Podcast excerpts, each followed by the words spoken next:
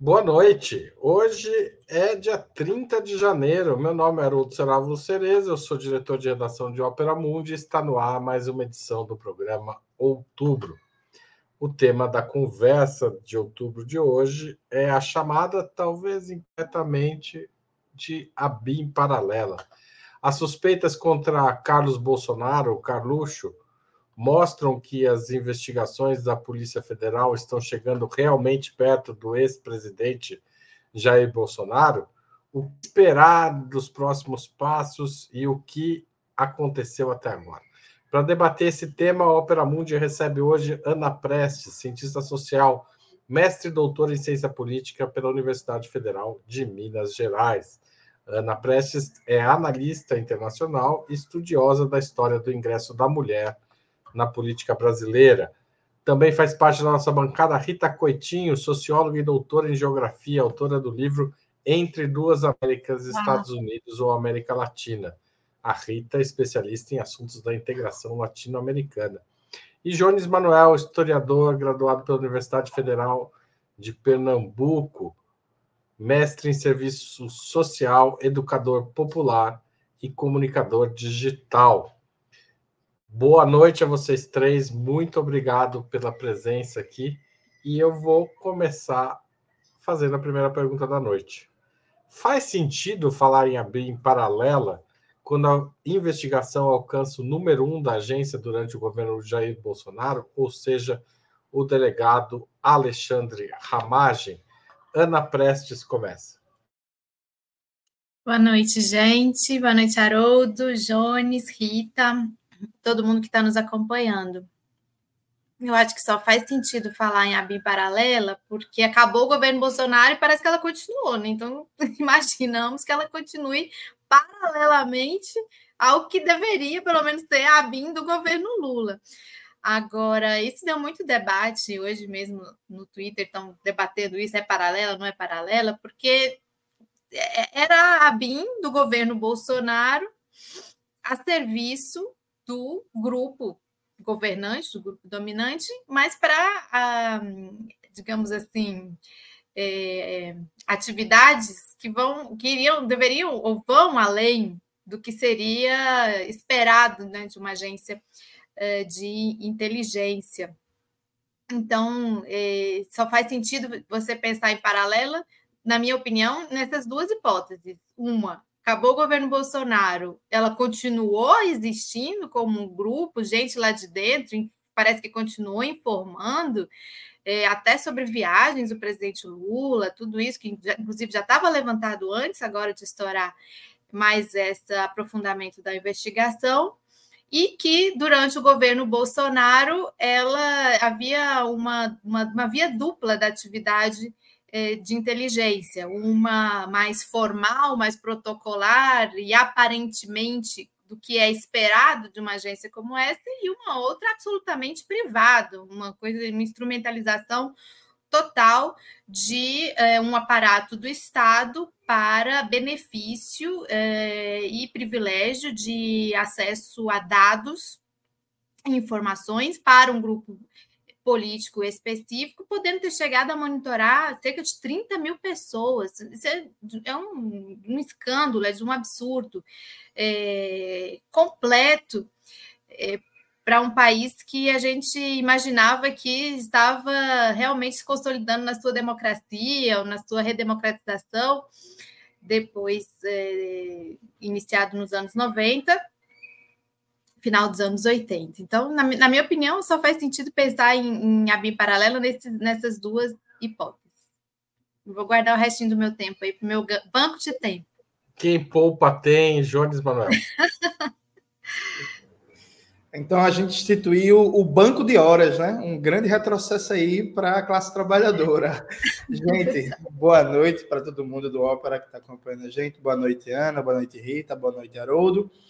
Veja, é, eu acho que nesse debate sobre a chamada BIM paralela, muita gente recuperou um vídeo do Bebiano, né, no Roda Viva, ele falando que existia essa intenção. Eu acho que vale a pena a gente concatenar vários fatos que aconteceram durante o governo Bolsonaro. E aí, por parte, a gente tem conhecimento de que o deputado Douglas Garcia, junto com o deputado Eduardo Bolsonaro, fez uma lista de militantes é, rotulados genericamente de antifascistas e entregou para a Embaixada dos Estados Unidos, né, a nível de monitoramento. A gente também tem conhecimento, porque esse vídeo foi divulgado, de uma reunião de Bolsonaro com os ministros, em que eles estavam assistindo um vídeo dos atos fora Bolsonaro, em que foi colocado um agente infiltrado nos atos, se fingindo por militante, por enfim, alguém que está protestando ali pelo fora Bolsonaro, e que ele está filmando a cara das pessoas, está analisando as organizações e por aí vai. A gente também sabe, é de conhecimento público, que o Ministério da Economia contratou uma agência de mídia para fazer um monitoramento de detratores do Paulo Guedes, né? E o Paulo Guedes essa agência montou uma lista ali com o nome de várias figuras diferentes do jornalismo, da economia, do mundo político, do mundo acadêmico. Eu, inclusive, estava no honroso é, título de um dos detratores do Paulo Guedes para monitorar as pessoas e acompanhar. A gente também sabe que o Exército é, brasileiro e serviços de inteligência do Exército das outras forças tem um histórico de monitoramento a movimentos sociais, a sindicatos, a MST, MTST, movimento indígena, classificando dentro da lógica de inimigo interno. Então, veja, a gente tem 3 mil indícios de que esse governo trabalhou durante todos os quatro anos para montar uma estrutura de inteligência própria aos seus serviços dentro de uma dinâmica de uso instrumental direto dessa institucionalidade para vigiar inimigos políticos. Eu não chamaria de uma BIM paralela, porque me parece, de maneira muito clara, que a BIM estava totalmente capturada né, a esse processo. O que demandaria uma limpa, dado que, esse é um ponto fundamental, os serviços de inteligência no Brasil com exceção dos militares, que nunca passaram por uma reforma e uma efetiva limpeza no pós-ditadura, eles pioraram a sua dinâmica de funcionamento desde o governo Temer. Muita gente esquece que o que possibilitou a recriação do GSI e a contaminação, por assim dizer, com as patas militares do Serviço de Inteligência Brasileiro foi o governo Temer. Então, a gente está falando de uma GSI de uma BIM, aliás, desculpa, que vem do governo Temer, é muito ligado a um projeto político de extrema-direita, um protagonismo militar. Então, me parece que a questão central é pensar o grau de captura dessa institucionalidade de inteligência no Brasil e o que é que vai fazer para limpar essa institucionalidade que, um ano depois do governo Lula tomar posse, continua intacta. Obrigado, Jones Manuel. Rita Coitinho, e aí, o Ramagem é o golberi do Bolsonaro? Acho que o Bolsonaro tinha muitos golberis, né? E, e então, é, aproveitando essa, essa retrospectiva que a Ana e o Jones fizeram, é, eu queria bater nesse ponto, né? O, governo Bolsonaro, ele trouxe para dentro do governo toda aquela galera que já esteve né, no, no comando desse, dessas agências, esteve no comando de, da inteligência militar na época da ditadura militar. Né? General Heleno, os generais o, é, Santos Cruz, todos esses generais, eles têm idade suficiente para já estar no exército naquela época, né? São pessoas é, hoje já mais idosas, né? Alguns aí já se aposentando, ou até já é, aposentados, já na, na, reserva, mas que tinham já, já vêm dessa escola é, vinculada à, à, ditadura militar. Né? Pós-ditadura militar, a gente não teve é, uma, uma, investigação, uma responsabilização pelos crimes da, da, ditadura, né? A anistia foi ampla, geral e restrita, é, inclusive para as pessoas que cometeram é, crimes, torturas, espionagem de cidadãos, enfim. Então, o, o governo Bolsonaro, a, a, quando eleito, ele, ele se cercou muito rapidamente é, dessas figuras, né, que têm já que foram formadas nesse tipo de escola, e o que eles fizeram foi reativar é, métodos que eram métodos já de uso comum da ditadura militar. Então, as, as, os órgãos é, federais criados no, com a Constituição de 88, né, que tem uma estrutura mais dinâmica, com servidores que entram por concurso, que não são pessoas é, obscuras, né, que vêm eventualmente por uma história de participar, é, de, por, por ser participante de algum grupo é, vinculado à repressão, mas sim por, né, por, por, por promoção e, e, carreira dentro desses órgãos, essas pessoas elas foram afastadas do comando é, desses órgãos, né, e foram substituídas por essas figuras com vínculos com a ditadura militar, vínculos ideológicos e vínculos, inclusive, programáticos.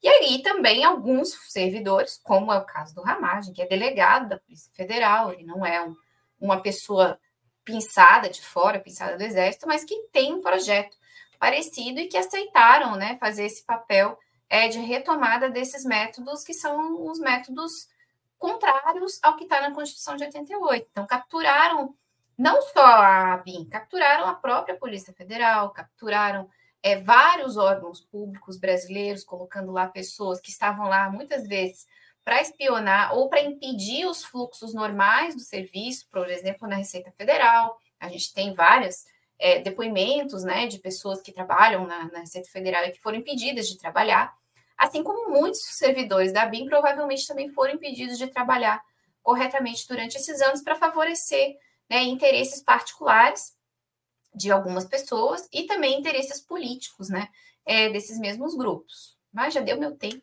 depois eu continuo.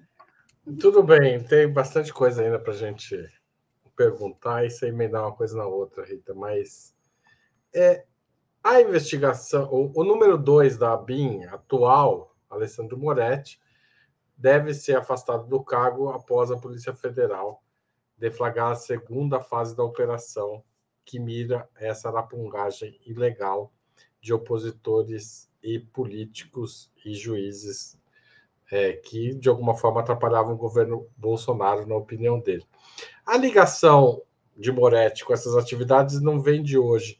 Como, na opinião de vocês, ele consegue se manter no cargo, apesar desse, dessa, desse passado conhecido?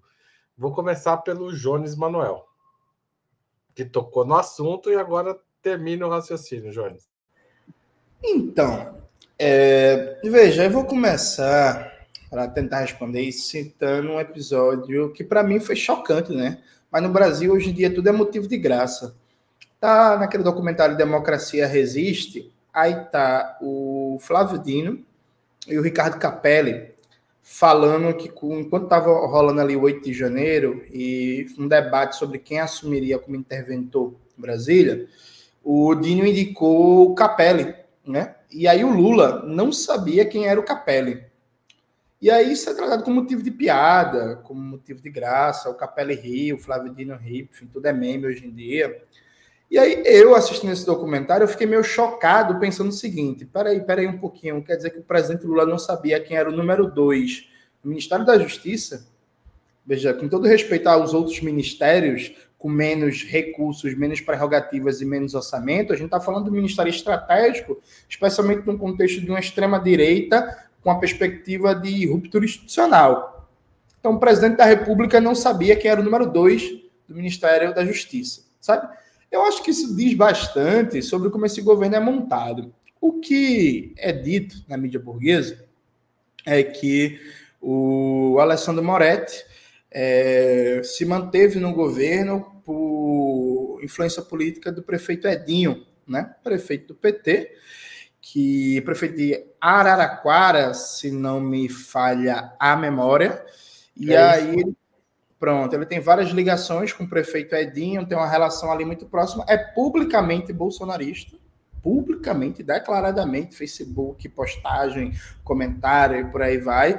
Trabalhou com Anderson Torres, né? O Anderson Torres mesmo, que era secretário de, de, de, Segurança Pública do DF no 8 de janeiro, foi mantido no governo. Veja, isso não espanta, sabe? O governo Lula, ele trabalha numa lógica que é quanto mais incompetente, picareta, pilantra e golpista você for, mais prestigiado você é, né? Nas últimas semanas plantaram uma notícia de que a Sônia Guajajara estava omissa frente à sabotagem dos militares na questão dos Yanomamis, e aí vários perfis falando em demissão da Sônia Guajajara. Aí eu cá comigo fiquei pensando, mas peraí, Se é de conhecimento público que os militares estão sabotando o socorro aos Yanomamis, quem deveria ser demitido não é a Sônia Guajajara, é o José Múcio, que é responsável pela política de defesa e que deveria estar fazendo os militares cumprirem sua função. Então, é, finalmente, parece que, o, que o, o, o, o rapaz vai ser demitido, mas isso simboliza pouco numa dinâmica frente a tudo que aconteceu no último ano, por exemplo, o José Múcio segue né, no, no cargo como ministro da Defesa, e até agora essa limpa não foi feita no serviço de inteligência. Tomara que agora isso pelo menos ande. É, o nosso programa está acontecendo e muitas notícias estão rolando. Agora há pouco, o general Heleno foi convocado a depor a PF e a Rita tem mais novidade aí. Rita, qual é a notícia que você traz respondendo essa pergunta? É, parece que o, o Camarote, aquele jornalista, deu a notícia agora de que o Moretti foi exonerado. É isso que nós estamos falando aqui, nesse, nesse momento. É, tá passando na Globo News. eu não né? faço roteiro antecipado, viu, Rita? Porque não é. adianta, muda tudo. É, então a tua pergunta é como é que ele se manteve, né, no, no, no posto é, não apenas ele, né, mas outras figuras que, que a gente sabe que tinham um envolvimento com, com questões pouco republicanas, vamos dizer assim, no, no, governo Bolsonaro. Eu acho que tem alguns problemas que não, que não são de hoje, que são antigos, é, das gestões do Lula, as duas primeiras, e né, depois a gente teve a Dilma. A gente teve, no, no primeiro governo Lula, em 2002, é, 2003 em diante, a manutenção de muitas pessoas que, que eram servidores de carreira, mas que tinham envolvimento político e programático com o governo Fernando Henrique Cardoso, que permaneceram à frente, por exemplo, do Ministério do Planejamento por muito tempo, para depois alguns virem a ser trocados, mas nem todos, né? É, então, essa coisa da continuidade de algumas figuras-chave é, quando troca o governo é uma coisa que acontece é, acontece por uma série de razões. Às vezes a gente se pergunta como é que essa figura ainda está no governo. É, às vezes é porque o governo ainda não teve condições de chegar na figura, saber quem é e poder exonerar e trocar por outro. Isso, isso é uma coisa que acontece no serviço público.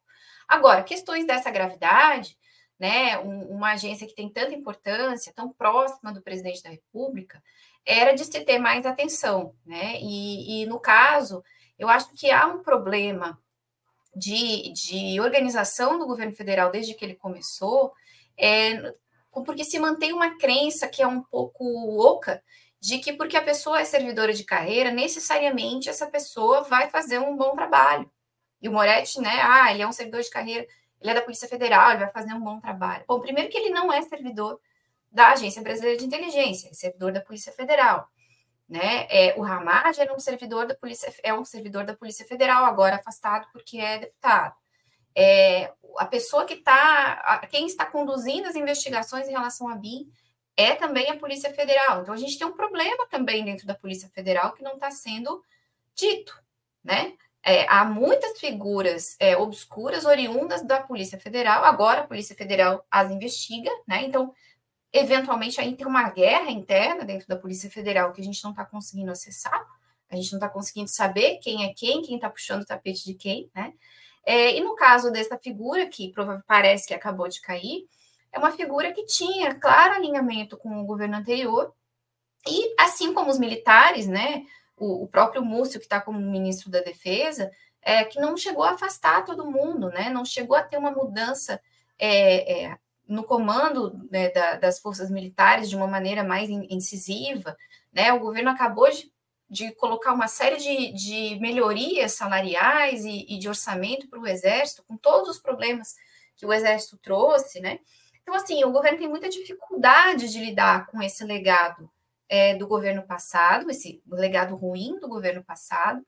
Eu acredito que muito por, por falta de, de pessoas que aconselhem é, corretamente o presidente Lula sobre todas as áreas, o governo é grande, né? São muitos espaços a, a serem ocupados, mas faltou, na minha opinião, né, como alguém que está vendo de fora, não participo dessa estrutura aí mais próxima ao presidente da República, né? É, mas há coisas que parecem que são um pouco óbvias e que poderiam ter, deveriam ter sido feitas. E o papel é de quem? É da Casa Civil do governo federal.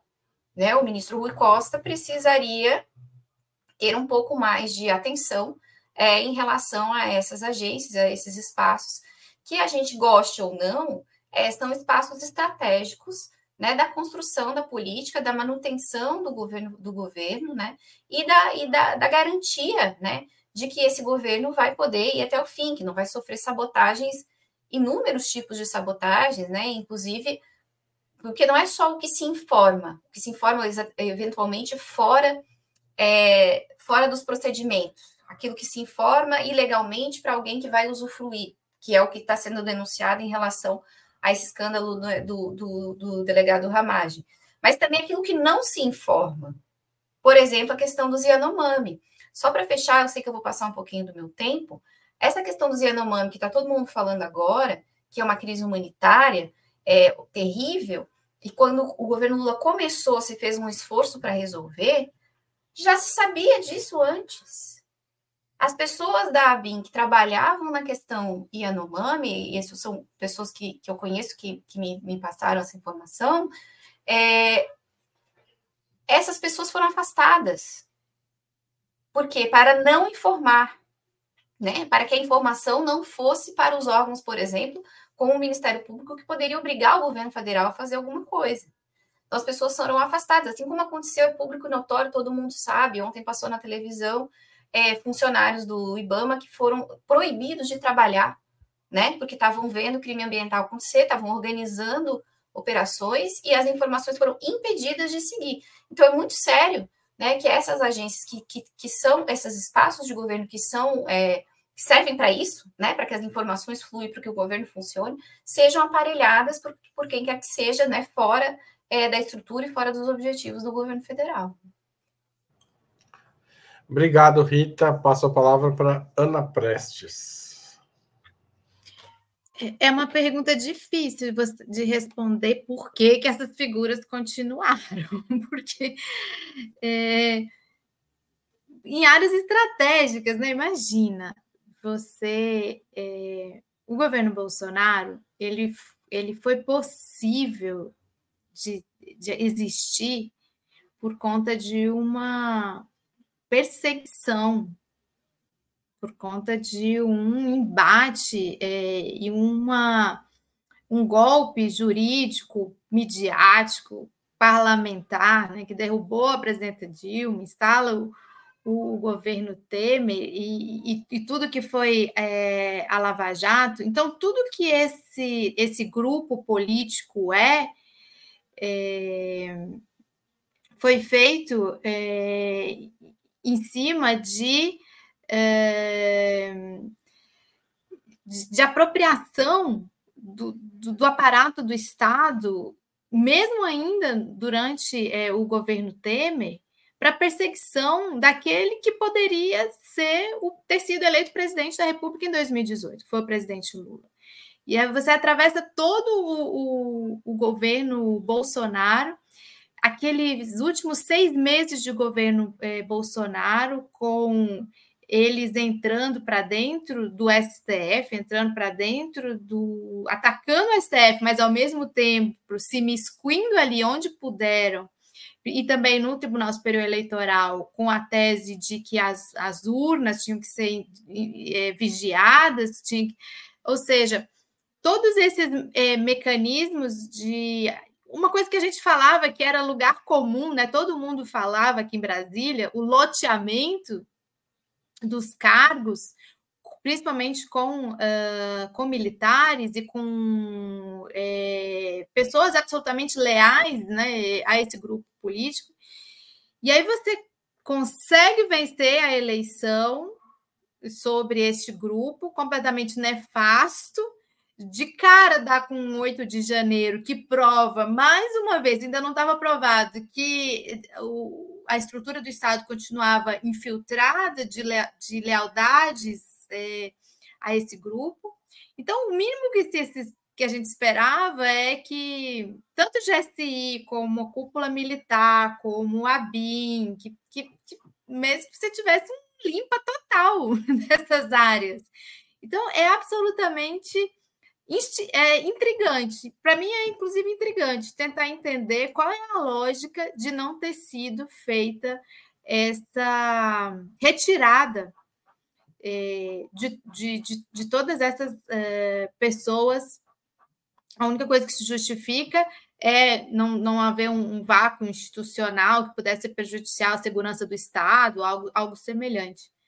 Mas nada mais pode justificar, nem isso, acho que pode justificar a permanência dessas pessoas no aparato de Estado. Gente, a ABIN surgiu nos anos 90 com uma tentativa de reorganizar o sistema de informações que vinha da ditadura é, e tentar colocá-lo sob controle civil, controle da presidência. É, vocês acham que essa tentativa foi mal sucedida? A ABIN deveria ser refundada ou simplesmente varrida para baixo, é, ou desmontada e a gente começar do zero? Rita, você começa essa. Estava achando meu microfone. Olha, é, eu não acredito muito nesse negócio de ficar montando e desmontando é, órgão público para criar outro, porque, na verdade, não é isso que resolve os problemas, né? Acho que o que resolve os problemas é a gente utilizar bem as ferramentas que o Estado brasileiro criou e acumulou. Né? Então, você tem ali, com certeza, um, um corpo técnico que deveria permanecer, que tem capacidade de realizar as tarefas, né? Agora, é preciso é, discutir como que as promoções acontecem dentro desse corpo técnico, quem vai chefiar é, esse lugar, é claro que os governos, como ela, a ABIN ela é vinculada à presidência da República, é claro que os governos que, que assumem terão é, a direção é, dessa instituição, isso como acontece em qualquer órgão é, público que seja considerado estratégico, né? Quando um governo assume, ele vai colocar as pessoas da sua confiança na direção desse órgão. Mas para que, é, é, como diria a Dilma, mal feitos, né, não aconteçam, é, é preciso que essas estruturas estejam muito consolidadas. Então, por exemplo, a Receita Federal, apesar de tudo, conseguiu é, é, reagir e segurar uma série de ilegalidades que o governo é, Bolsonaro saiu isso na mídia para todo lado, né? É, Sindicato dos Auditores Fiscais fez várias denúncias sobre isso, né? É, e eles conseguiram segurar uma série de coisas porque havia ali uma série de procedimentos muito bem estruturados e que não é tão fácil assim de ser colocado abaixo, né? É, a mesma coisa é essa questão do pessoal da inteligência, o sindicato deles não chama sindicato, né? Eu estava olhando na internet, é a união, né, dos profissionais. Eles fazem comunicados públicos, eles têm se posicionado, eles têm coisas a dizer, né? O que acontece também com essas, essas instituições vinculadas à inteligência, polícia, enfim, é que esse pessoal não pode se sindicalizar legalmente. Eu acho que isso é uma coisa que precisa acabar.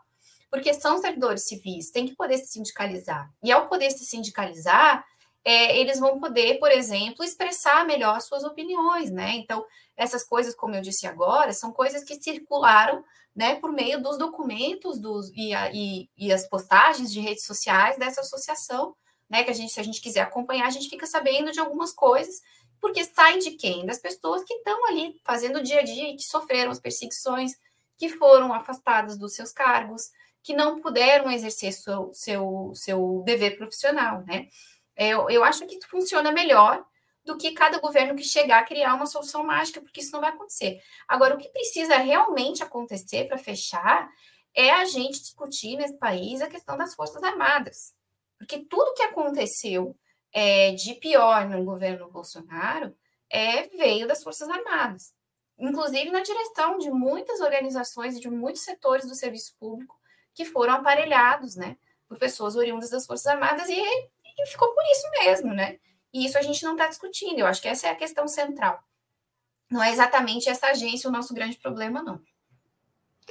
É, Rita, só para da informação, esse é o novo diretor-presidente da ABIN, o Marco Cepic, que é professor do Departamento de Relações Nacionais da Universidade Federal do Rio Grande do Sul e doutor em Ciência Política. Tá certo? Esse é Foi meu professor é de Ciência Política. Ele. Então, passo a palavra, vou, vou passar para você, que já era sua vez, e daí você continua. Sou eu?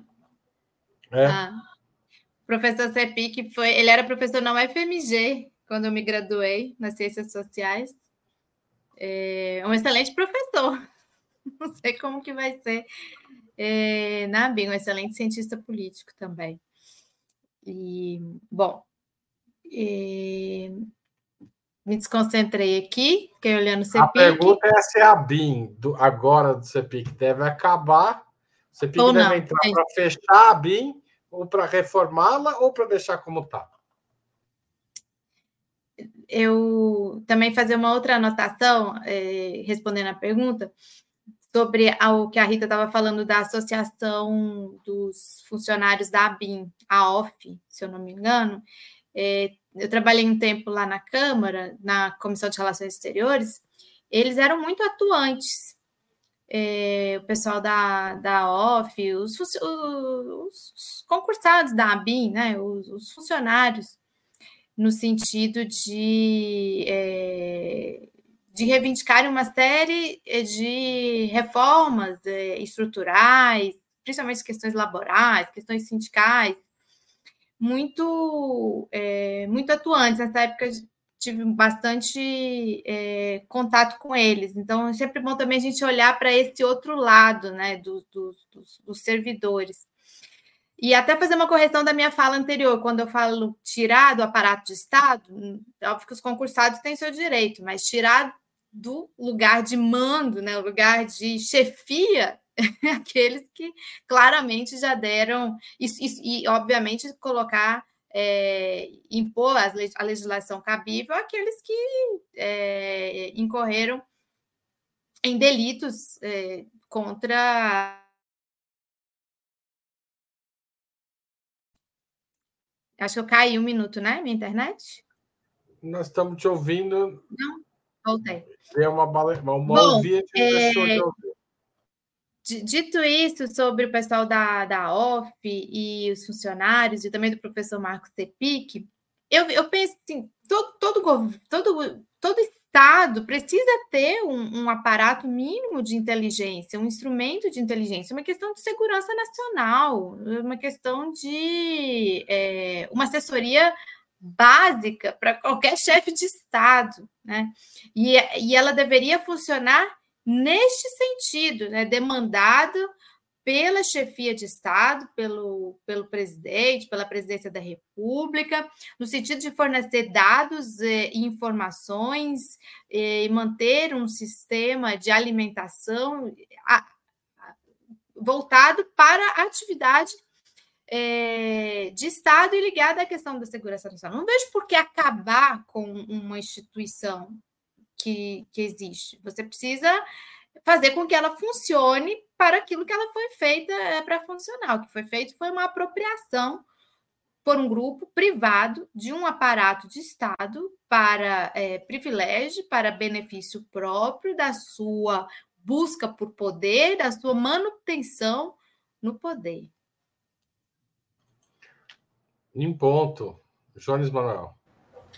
Veja, quando começou a circulação das informações do escândalo da BIM, já populou votos liberais falando em fim da BIM, né? Em acabar com a BIM. O Reinaldo Azevedo, por exemplo, um mais novo amigo do, do, do presidente Lula, está numa pregação para acabar a BIM. Veja, eu acho que existe um plano de fundo que a gente não pode desconsiderar, que é uma pregação cada vez mais intensa por, pela adoção de um parlamentarismo em aberto.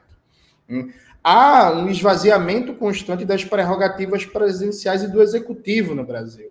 Né? Há um avanço, de um lado, é, do, pela perspectiva orçamentária do parlamento tomar cada vez mais o papel de definidor e executor do orçamento, inclusive o Congresso Nacional avançar em desfiguração da montagem dos ministérios que deveria ser uma decisão soberana do presidente da República. Há, por outro lado, um constrangimento. Esse episódio do Guido Mantega agora na Vale, por exemplo, foi um negócio grotesco, assim, de um cerceamento cada vez maior de prerrogativas do executivo e tal. A BIM é uma das prerrogativas importantes que o executivo tem para pensar uma política de inteligência. Veja que é fundamental, porque às vezes a gente não junta alhos com bugalhos. Então, peraí, semana passada se lançou uma política para estimular a indústria. Existe indústria sem inteligência, gente? A gente esqueceu que a Petrobras foi espionada, que o Ministério de Minas e Energia foi espionado, que a presidente Dilma foi espionada na época do pré-sal. Tipo assim, uma das, uma, uma um dos pressupostos fundamentais para a gente falar uma política de industrialização séria é ter proteção contra espionagem industrial. A China tem, os Estados Unidos têm. Sabe? A Alemanha tem menos, que é um semi-protetorado militar dos Estados Unidos, mas todo país que se propõe a ter um nível é, sério de política industrial, de indução da, da complexidade produtiva, tem que ter um sistema de inteligência mínima de proteção. Então, o debate deveria ser reformar a BIM, mudar sua dinâmica de funcionamento e garantir. E aí, eu tenho até dúvidas, inclusive, sobre a sugestão de, de, de Rita sobre a organização sindical. É, mas, enfim, isso, mas um grande debate sobre política de inteligência. Isso é uma questão de soberania nacional, sabe? Tipo assim, não dá para a gente ser pego de surpresa como o que aconteceu faz pouco tempo, a gente já esqueceu, que é isso mesmo, o Mossad e o governo dos Estados Unidos dizem que o Hezbollah está atuando no Brasil e dá um, um bizu para a Polícia Federal brasileira. Isso é interferência direta na soberania nacional brasileira. Isso é um ataque ao Brasil. Ô, Jones, eu vou te interromper, vou parar o reloginho para anunciar que amanhã a gente vai falar sobre esse episódio e sobre a suspeita nunca confirmada de que haveria células terroristas na Tríplice Fronteira no 20 minutos de amanhã. Tá certo? Então, convido todo mundo a assistir, porque é um tema importante mesmo. Volta para o Jones, ele tem mais 25 segundos. E eu estava em Foz do Iguaçu semana passada e a única coisa que eu vi foi uma comunidade libanesa gigantesca que, inclusive, eu comi um shawarma maravilhoso em Foz do Iguaçu. Então, veja, a gente tem um debate aqui muito sério para fazer. O presidente Luiz Inácio Lula da Silva é quase um crime dizer isso no Brasil, né? Mas ele está aí há mais de 30 anos como líder em contexto da esquerda brasileira e ele está devendo um legado de reformas institucionais duradouras na perspectiva de um projeto de país, né? Caiu mais uma oportunidade no colo dele, mais uma, para ele deixar um legado sólido do ponto de vista de transformações institucionais do Estado Nacional Brasileiro. Vamos ver se dessa vez vai ser aproveitado. Tá certo, Jones. Muito obrigado. E eu queria fazer um breve intervalo. Primeiro, agradecer Padre Friso e Ayacuju Mai, novos membros pagantes do canal de Opera Mundi no YouTube. É muito importante, como vocês sabem, o jornalismo de Opera Mundi é mantido essencialmente pela contribuição dos internautas. Além de se tornar membro pagante, se estiver aqui na plataforma do YouTube, você também pode ajudar o nosso jornalismo fazendo uma assinatura solidária em nosso site www.operamundi.com.br/apoio. Outra opção é mandar um super chat, como fez o Sidney Lopes, fazendo uma pergunta é, eu, é, sobre a ABIN. Acho que, de certa forma, foi respondida até agora, mas se alguém quiser completar depois, como ter uma agência que cumpra a sua função? É a pergunta dele. Também pode mandar um super sticker ou ainda um valeu demais se estiver assistindo o programa gravado. Finalmente tem sempre o Pix, apoia.operamundi.com.br, a nossa chave lá no aplicativo. Você pagou uma conta, sobrou um dinheirinho, manda para gente que a gente vai fazer bom uso aqui em Opera Mundi. E eu queria lembrar que amanhã, ou seja, você tem hoje e amanhã para fazer uma assinatura solidária anual de Opera Mundi em operamundi.com.br barra apoio anual e ganhar um livro autografado do Breno Altman contra o sionismo, tá certo? Então, se você quer ter esse livro do Breno, o endereço é esse aí, operamundi.com.br barra apoio IFE anual. Vamos fechar a promoção amanhã e vão, vai ser a última leva de assinaturas é, do Breno nesta promoção. Então não perca, porque está acabando mesmo, a gente não vai prorrogar desta vez. Tá bom? Vou passar a quarta pergunta da noite, que é a seguinte: a investigação da Polícia Federal alcançou Carlos Bolsonaro, né? Nessa né, que faria parte desta ABIN paralela ou desta ABIN turbinada para pegar os opositores de Bolsonaro. Mas vocês acham que agora é possível que a PF chegue também aos militares? O fato de o general Heleno ter sido convocado a depor e a notícia ter saído meia hora antes da gente começar o programa mostra que os, a investigação está de fato avançando, ela pode chegar a Jair Bolsonaro, Ana Prestes. Você perguntou se pode chegar nos militares e se pode chegar no Bolsonaro por último, é isso? Que pode chegar no Bolsonaro, acho que é sim. É, todos os caminhos levam ao Bolsonaro, todas as provas eu acho que levam em direção ao Bolsonaro e, e o seu clã, né? principalmente os seus mais próximos, né? os seus filhos, com quem, inclusive, ele fez uma live preventiva.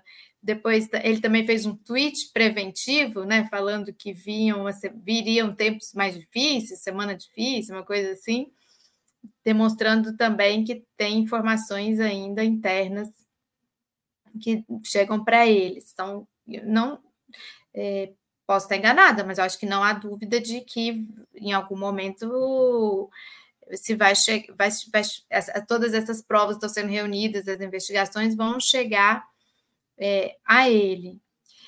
É, mais por uma observação, um, um, uma percepção do que informações de fato, que obviamente eu não tenho, é, a, minha, a minha sensação é de que chegar nos militares sempre parece muito mais difícil.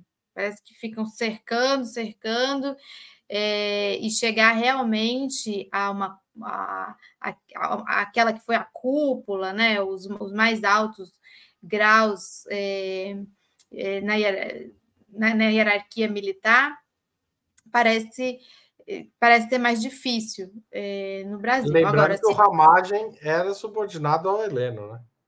Sim, sim. O a gente você falou que o Heleno vai ser ouvido uh, e, e, e tudo mais. Vamos ver como como que vai ser? Eu não sei, eu quero até ouvir Jones, quero ouvir a Rita sobre isso. A, a, minha sensação sempre é de uma blindagem muito grande, como se fosse um, um algo um pouco implícito, inclusive, no funcionamento das nossas é, instituições, de ficar sempre cercando, mas não conseguindo realmente chegar à cúpula militar, e isso faz parte da nossa história já há décadas. Obrigado, Ana. Jones Manuel. Então, vamos lá. Assim, chegar vai, né? Agora, é, o X da questão é o que vai ser feito com isso. Veja, gente, tem várias reportagens no Opera Mundi, boa parte delas escrita pelo jornalista Pedro Maren, que é da casa, um especialista em questão militar, e o Pedro Maren argumenta de maneira muito consistente. Foi montado um discurso oficial no governo Lula, que é repetido pelo ministro da Defesa José Múcio, pelo vice-presidente Geraldo Alckmin, pelo Ricardo Capelli, que o povo caiu de amores, mas, enfim, pelo Ricardo Capelli, por todo mundo, que é um discurso de que se existe mal feito dos militares no 8 de janeiro durante o governo Bolsonaro, é uma ação individual. A instituição não tem responsabilidade. Esse é o discurso oficial. Esse é o discurso oficial da grande mídia, da grande mídia, da mídia burguesa. Isso é o discurso oficial do governo. Isso é o discurso oficial das bancadas, com nobres e raras exceções, como o deputado Glauber Braga. Então, há um discurso oficial de proteção dos militares. Gente, pra vocês terem ideia, o Mauro Cid, até agora, ele não passou por nenhum processo interno, viu? Das Forças Armadas.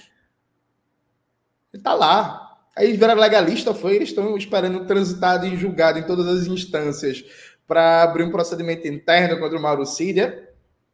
Sabe? É, é o, o, grau de absurdo. O Breno Altman, o, o, o, nosso nosso genial Guia dos Povos aqui do Opera Mundi, na época do 8 de janeiro, ele escreveu um artigo e até publicou na Folha de São Paulo, dizendo que era o momento mais que oportuno para fazer uma reforma das Forças Armadas. À época, e aí infelizmente muita gente já esqueceu disso, o atual comandante do Exército, Tomás Paiva, vazou um áudio dele, ele dizendo que o maior perigo, a prioridade, era evitar uma reforma das Forças Armadas. Veja, na análise dos próprios fardados, as consequências do 8 de janeiro e do próprio governo Bolsonaro como um todo abriram a possibilidade de uma reforma das Forças Armadas. E a prioridade tática deles, e porque eles pensam, gente, estratégia, tática, comunicação pública, política de alianças, a prioridade tática deles era evitar uma reforma das Forças Armadas. O governo Lula abertamente trabalhou para fechar essa oportunidade histórica. Aí, há algum motivo que leve a pensar que o governo agora agirá diferente? Não. Lula veio recentemente para Pernambuco, vai instalar isso mesmo, gente. Peraí, peraí. Vai instalar uma escola de sargentos aqui, no meio de Pernambuco, no meio do Nordeste. O governo federal vai gastar 1,6 bilhões para colocar 10 mil milico no meio de Pernambuco.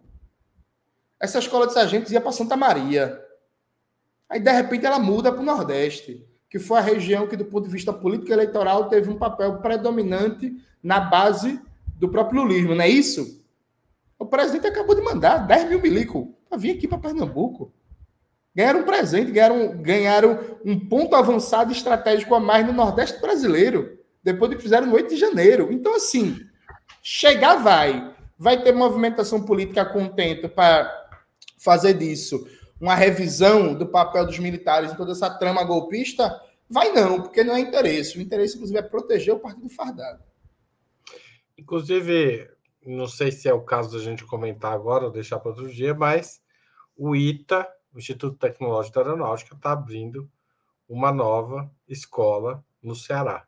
Também é algo a gente discutir um dia desses. Hoje não vai dar tempo, porque a gente está muito na BIM e na PF. Né? Aliás, a Patrícia que está fazendo a transmissão aqui, Patrícia, põe aquele organograma da PF para as pessoas entenderem mais ou menos o que está acontecendo.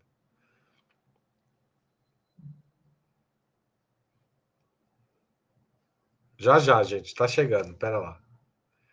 O delegado da PF é chefe da BIM, ele está, delegado da PF investiga o delegado da PF, o delegado da PF, chefe da BIM paralela, enfim, são os três aí, aranhas se investigando, tá certo? Eu acho que a PF também é um problema nessa situação atual, né? Não sei o que a Rita acha. A pergunta é a mesma, não, não vai pular a pergunta, não, Rita, que é sobre. É... Eu mesmo me distraí agora. Mas a pergunta é sobre a se a investigação vai chegar ao Bolsonaro e ao Helena, mas eu queria pôr o organograma aí para a gente dar um pouco de risada. Obrigado, Patrícia. Pô, esse organograma é genial, hein? Pois é, a gente está falando de a BIM paralela, né? Mas a gente não está refletindo sobre a Polícia Federal, né? A Polícia Federal que é, ocupou todos esses espaços durante o governo Bolsonaro é, e que, como a gente pode ver, tem, tem de tudo, né? Tem investigações para o lado do, da família Bolsonaro, tem investigações é, da Polícia Federal para o lado do Partido dos Trabalhadores, tem investigações variadas, né, rolando, é, e, e, não, e não se tem questionado, não se tem investigado também o nível que pode ter acontecido, ocorrido de aparelhamento é, dessa instituição de Estado no governo Bolsonaro. Em algum momento isso aí precisa ser também discutido. A gente está falando dos militares, né? Mas é preciso falar também a respeito da própria Polícia Federal, né? Que é uma polícia que tem uma importância muito grande é, no cenário nacional, mas que também, é, como a gente pôde ver aí com esse organograma, né, é, sofreu aí uma série de, de aparelhamentos e de desvios também de, de finalidade. Bom, é, eu, eu, eu não acredito que, que esse momento vai nos levar a uma reforma ou uma mudança em relação aos militares, porque se fosse essa a intenção do governo, o Múcio não seria, não estaria ocupando a pasta que ocupa, né? Que é uma pessoa que tem compromisso com a cúpula militar e tem feito de tudo para que é, essas questões não sejam mexidas desde o 8 de janeiro. Né? É, então, Eu queria, eu queria relembrar, eu tem uma notícia de da, que é da revista, se vocês botarem no Google, vai chegar, a primeira que vai aparecer vai ser da revista Veja, de 2015, falando que a Dilma é, não cansava de comprar briga com os militares. Essa notícia ela se referia ao fato de ela chamar para a Casa Civil é, maiores poderes de nomeação né, da alta cúpula dos militares e também a promoção dos generais. Né? É, a, a Dilma chegou também a anunciar é, estudos para mudanças no currículo de formação da escola de oficiais do Exército. Isso, na época, foi uma grande gritaria né, por parte das Forças Armadas, e eu tenho a opinião de que isso foi um dos fatores é, que levou a, a, essa coesão muito grande das Forças Armadas em relação à deposição da presidenta Dilma e em relação a encontrar um nome é, que eles pudessem apoiar para o governo federal, que foi acabou sendo o nome do Jair Bolsonaro, poderia ter sido outro nome. Eles buscavam, decidiram buscar um nome. É, e participaram ativamente desse governo é, pelo qual eles trabalharam. Então, é, talvez essa reação dos militares em relação à presidenta Dilma seja o grande nó da questão.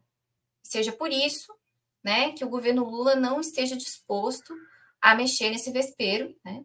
É, eu não estou colocando isso como uma justificativa, não acho que isso seja bom, né? É, mas me parece que essa é a grande explicação para que esse vespeiro não seja mexido. É, ou seja, nós continuamos é, em pleno século XXI, né, com, sob a bota do partido militar, né, que teoricamente não pode formar um partido, mas que é uma força política fundamental né, nos rumos do Brasil e, pelo visto, vai continuar sendo por muito tempo, né, porque os governos civis que tentaram, de alguma maneira, mexer com a estrutura é, das Forças Armadas, sofreram algum tipo de represária, né, que até um golpe de Estado, como foi o caso da presidenta Dilma. Obrigado, Marou. Rita. Oi, pode falar. Posso me dar uns segundinhos? É, isso que a Rita está falando. tanto, Ana, que você pode ficar com um minuto. Ah, agora eu posso usar meu banco. É, isso que a Rita está falando está muito bem detalhado no livro do Fábio Vitor, Poder Camuflado, que até ganhou o Jabuti, e que é muito bom e mostra exatamente isso. Como a Dilma também foi se afast... foi afastando os militares, o Temer foi se agarrando a eles, depois deu no que deu, e essa questão da tentativa de mexer na, na formação. Muito bom livro, é, Poder Camuflado, detalha bastante isso. Obrigado, fica a dica aí, pessoal sugestão de leitura aí da Anapress. Vou passar para a quinta e última pergunta, retomando algo que, pela avalanche de notícias, a gente acaba esquecendo. A gente não, mas a... tende a esquecer se a gente não prestar atenção. A empresa que forneceu o software de rastreamento, que está no coração dessa investigação, o First Mile, é israelense.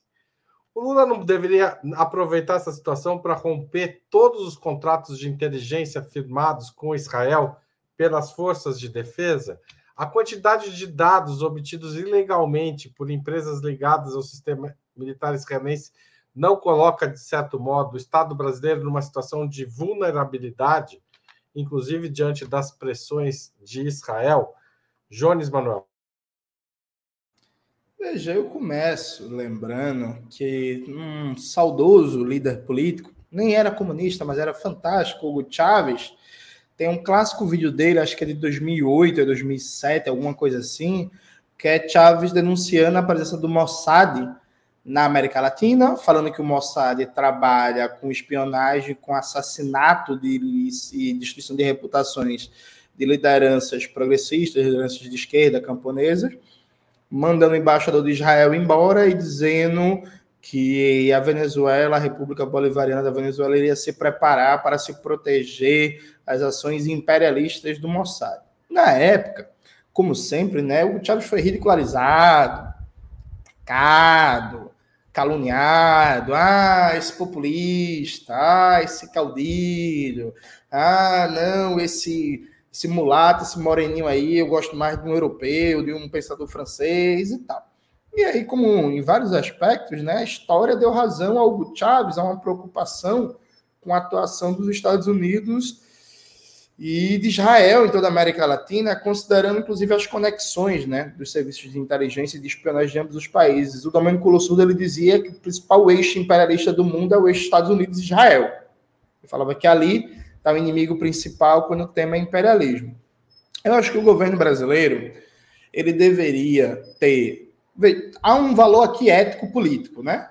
Deveria ter endurecido o tom frente ao genocídio que é praticado contra o povo palestino, perfeito? um valor aqui de solidariedade, de internacionalismo, enfim, por aí vai.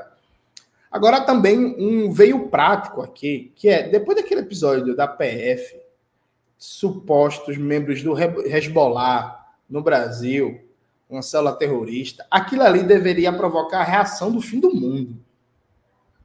Aquilo ali deveria, sabe, falar publicamente, ameaçar rompimento de relação, convocar o embaixador, no limite botar para fora, de anunciar publicamente que vai tomar providências e que, inclusive, questionar como é que foi que isso aconteceu dentro da PF. Vem cá, chamar o Flávio Dino. E vem cá, que porra é essa aqui?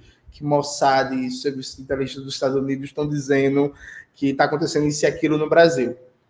E veja, gente, nada acontece feijoada, né? Como diria o meme dos jogos. Um dia, com a graça de Deus, a gente vai ter uma conjuntura política para analisar toda essa inércia, né? E quem sabe a gente consiga fazer um debate sério sobre os responsáveis. Mas assim, no auge de um processo de sabotagem contra o Brasil, quando Israel estava sequestrando cidadãos do nosso país, nacionais, compatriotas nossos, a Polícia Federal é usada como instrumento contra o Brasil com uma ONG estrangeira dos Estados Unidos, inclusive nesse momento, pagando com dinheiro que ninguém sabe a origem, viagem de autoridades brasileiras para Israel, fazendo política contra o Brasil e nada acontece. Assim, é uma coisa impressionante, né? Então, o que deveria, meu querido Haroldo, deveria. Mas, assim, o governo Lula é o governo do deveria, né? Tem um trecho, só me estendendo rapidamente, tem um momento do livro Triste Fim de Policarpo Quaresma que ele chama o Floriano Peixoto de o homem talvez. Ele está dizendo que o talvez era um revolucionário, talvez ia enfrentar, talvez ia mudar. Esse é o governo do deveria. Deveria, deveria, deveria, deveria, deveria. O que ele deveria estar fazendo, ele normalmente não está. E o que ele não deveria estar fazendo, como a privatização de presídios, ele está fazendo. Tá certo, Jones. Passo a palavra para Rita Coitinho. Obrigado. Ô, Jones, você acha mesmo que o Chaves não era comunista? Não, ele dizia que não. Ele, no final da vida, lá para 2009, 2010, muito por influência, inclusive, do Mesários, ele era um ativo leitor do Gramsci, ele começou a falar de socialismo, de revolução, de Estado comunal, não sei o quê. Mas ele não vinha de uma tradição comunista, né? Eu defendo que Chaves tem uma virada no pensamento dele a partir de 2010 e que ele passa a defender uma estratégia revolucionária. Mas isso é tema para muita polêmica. Aí eu até evito falar isso em público, porque senão vão me chamar de reformista aí, né? Aí eu guardo essa opinião só para mim. Tá certo. Então tá distribuída a opinião que você só guardava para você, então agora. Rita. Preferia falar do Chaves do que dos Milico, mas vamos lá. É... é... Olha, motivo para romper com o Estado de Israel não nos falta mais, né? É, a gente tem um, um, um, passivo relativo à espionagem no Brasil e que, é, não, que não foi resolvido. Né? A Dilma foi espionada pela NSA, é, naquela, que a gente ficou sabendo disso naquele vazamento é, feito pelo Wikileaks, né? sobre a espionagem da Dilma e da Merkel. É, a presidenta Dilma fez algumas, alguns movimentos relativos a isso, deixou, inclusive, de ir a compromissos internacionais, deixou de fazer a visita de Estado aos Estados Unidos é, em razão é, daquela, daquele vazamento de espionagem, um ato de muita. É, um ato soberano do Brasil, né? E que me parece que poderia ser repetido é, pelo governo brasileiro em relação a Israel desde o dia em que aconteceu essa ingerência do serviço secreto israelense no Brasil é, para prender nacionais brasileiros e ou eu não lembro se eles eram brasileiros ou se eles eram é, imigrantes que viviam no Brasil eram brasileiros, né, Haroldo? É, para prender pessoas em solo nacional acusados Sim. de uma coisa totalmente rocambolesca, né, que depois foi simplesmente foi dito que não era nada e nada aconteceu com quem fez, né? Essa, essa prisão totalmente fora de, de sentido por uma ingerência pela criação de um factoide, né? Pela inteligência de outro país. Isso já seria motivo para o Brasil é, tomar uma providência em relação ao Estado de Israel. As declarações do embaixador de Israel dentro do parlamento brasileiro em relação ao governo brasileiro também seria um motivo, né? Pelo menos para chamar o embaixador, Israel, o embaixador brasileiro em Israel para consultas ou algo do gênero. Mas o governo brasileiro não tem feito isso. É, e agora a gente tem a adesão do Brasil é, ao processo movido pela África do Sul é, contra Israel pelo crime de genocídio.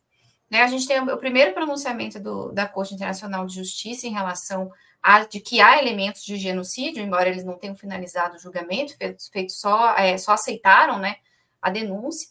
E se Israel é, se abstém de, de, realizar os atos né, que o Conselho, que a Corte Internacional de Justiça ordenou, o Brasil também passa a ter mais um motivo para romper é, relações diplomáticas com Israel, né? Para além dessa questão dos softwares espiões e todas esses, essas negociatas aí que nós herdamos do governo passado. É, eu acho que não faltam motivos, né? O que falta, talvez, ao governo brasileiro é a, a, decisão de fazer isso, tendo em vista o, a, a, força do lobby sionista dentro do Brasil, né? especialmente na grande mídia, mas também entre parlamentares, entre igrejas, entre personalidades, o lobby sionista é muito forte, e me parece que é isso que tem segurado é, o Itamaraty em tomar uma medida mais drástica né, e mais contundente em relação as suas relações com o Estado que vem cometendo genocídio na, na faixa de Gaza. Rita, eram brasileiros que foram. Brasileiros, né? Cidadãos brasileiros foram presos. Não sei se todos, mas tinha ah, muitos brasileiros entre os que pois é. foram é. acusados ali, e inclusive entre os presos. É, um Ana deles era um músico, né? Um deles era um músico, não era? Que, que, que Pagodeiro. Que tinha... Pois é, é, é difícil, realmente, esse país. É, eu achei muito boa a lembrança do Chaves também, e me fez pensar que como nós retrocedemos é, no pouco que tinha se avançado integração sul-americana, com o NASUL, a questão da defesa também no âmbito da NASUL, seria tão importante que isso tivesse avançado e continuado, e, e, é, e, hoje a gente percebe as dificuldades do presidente Lula de avançar com essa pauta. Isso seria importantíssimo, inclusive para essa relação com esses agentes externos, como o Mossad, eh, os britânicos também, né, que estão aí bem assanhados aqui para a nossa região, tanto na Guiana, como agora com essa, aquelas, com, com o Milley lá, com as Malvinas e tudo mais. Estão é, pressionando o Milley para praticamente é. desistir das, das Malvinas. Sim, então, compraram o Milley lá em Davos, então, essa é uma outra pauta, mas acho que tem a ver também, né? É, o Brasil, nos últimos três meses, teve inúmeros motivos para ter uma, medidas mais duras do ponto de vista é, diplomático e mesmo das relações comerciais com Israel. Já, vocês já falaram aqui bastante, desde o que a gente herdou do governo Bolsonaro, como esse, esses softwares espiões que têm dados, né, cidadãos, cidadãs brasileiras em, em posse de empresas israelenses fora, fora do país, essa questão de da, praticamente a, tanto a, Mossad se infiltrou, se infiltrou não, ou pautou, ou infiltrou, sei lá o nome, é, a Polícia Federal Brasileira para perseguir pessoas que supostamente. E o embaixador israelense chegou a falar isso: que se, se, se houvesse alguma célula, se há alguma célula do Hezbollah no Brasil, que é o governo que está protegendo, que o Brasil está protegendo. É, não me canso de falar daquela reunião que o embaixador de Israel convocou, convocou para dentro do Congresso Nacional, para dentro da Câmara dos Deputados, é, com o opositor derrotado do atual presidente da República, ou seja, violando a Convenção de Genebra sobre é, é, sobre é, responsabilidade dos diplomatas, né, quando acreditados em um determinado país com o governo vigente. É, então, já violaram várias é, já passaram várias bandeirinhas vermelhas, fora o fato de ser um, um país é, genocida reconhecido pela Corte Internacional de Justiça e que, do ponto de vista é, até da nossa Constituição, do ponto de vista dos preceitos é, da, do, do, Estado brasileiro em relação aos direitos humanos, teria todas as justificativas para tomar medidas mais, mais duras, seja de suspensão, seja de é, interromper uma série de, de relações, contratos, suspender contratos, e não fizeram, não fez. Tá certo. Obrigado, Ana Prestes. Com o comentário de Ana Prestes, a gente chega ao final dessa conversa, mas eu queria aqui fazer dois destaques. Um para o Alisson Ramos, novo membro do canal, se tornou membro durante esta transmissão, e a outra para o Física e Matemática, que fez, a, na minha opinião, o melhor, pior trocadilho desde que começou o outubro. O pagodeiro tinha conexões com o rebolar, não com o resbolar. Tá certo? Obrigado, Física e Matemática. Obrigado a todo mundo que assistiu, participou. Jones, Ana, Rita. Um grande abraço para vocês e tchau, tchau. Tchau, gente. Chegamos assim ao final de mais um programa Outubro. Volte sempre. Tchau, tchau.